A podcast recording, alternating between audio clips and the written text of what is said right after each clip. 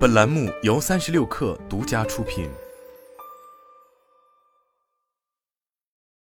本文来自微信公众号《哈佛商业评论》。戴尔公司 CEO 迈克尔·戴尔被问及 CEO 在动荡时代最需要的品质时，回答：“我选好奇心。”他是在回答普华永道的一项问卷调查。参加的一千多名 CEO 里，有很多人认为好奇心和思维开放是在有挑战的时期越来越重要的领导者特质。另一位参与者为浩美公司 CEO 艾伦·威尔逊说：“总是在拓宽自己的视野和知识，天生具有好奇心的企业领导者更容易获得成功。”欢迎来到好奇领导者的时代。如今的成功不再是拥有所有问题的答案，更多的取决于好奇和提问。正如戴尔所说，好奇心会促使领导者不断追寻跟上变化节奏，领先于竞争对手所需要的新鲜创意和方法。好奇好问的领导者还能以身作则。在整个公司激发创意思维，这是好莱坞制片人布里安·格雷泽说的。他在自己的著作《好奇心》里写道：“如果你是老板，你通过提问来管理，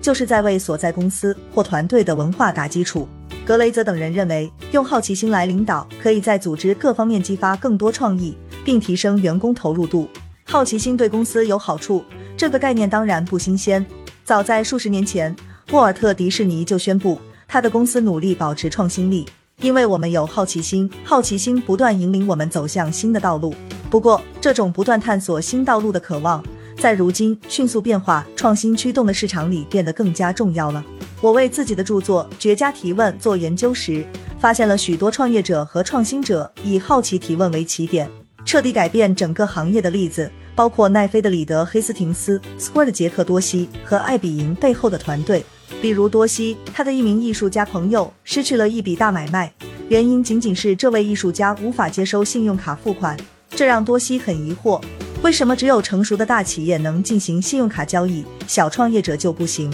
他对这个问题的探索催生了更加容易使用的信用卡读卡机 Square。好奇心点燃了无数初创企业最初的灵感，对于更加成熟的企业也能发挥重要的作用。成熟企业领导者必须应对市场中的颠覆式变革。如今，领导者的主要任务一定是探索未来。帕尼拉面包 CEO 罗恩·沙伊奇告诉我，沙伊奇说，这是一场旷日持久的研究，需要如今的领导者不断探索新创意，包括其他行业乃至商业世界以外的创意。建议企业领导者更好奇，听起来是很简单，但可能需要领导者在领导风格上做出改变。很多情况下，管理者和高管之所以得到晋升，靠的是提供解决方案，而不是靠提问题。一旦获得领导职位，他们就觉得需要摆出有信心的专业人士的姿势来。领导者通过表示疑惑和提出有深度的问题来承认自己不确定，这种行为可能会有风险，被别人认为是缺乏知识。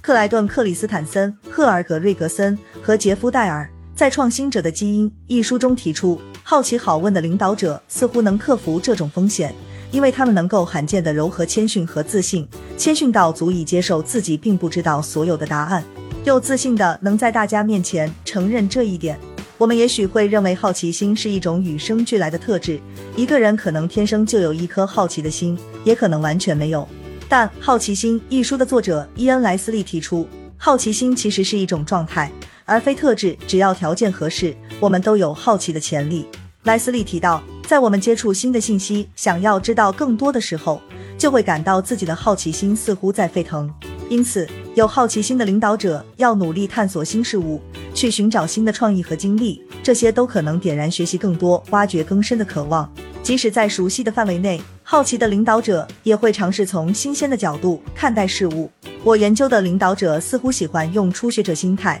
回头看待老问题和长期无法解决的难题，他们反复考察自己的假设和实践，提出深入的问题，把为什么思考透彻，考虑假如和如何之类的可能性。这样的领导者有时也会呼吁其他人发展好奇心，敦促自己的员工质疑一切，这样可以给其他人做出表率。但领导者必须更进一步，提供足够的自由空间和激励，创造出真正能让整个公司的人都产生好奇的环境。领导者想在个人或组织层面培养好奇心，可能是件难事，但值得去做。好奇心会带来新的创意，戴尔说。如果不这样做，你会碰到真正的难题。好了，本期节目就是这样，下期节目我们不见不散。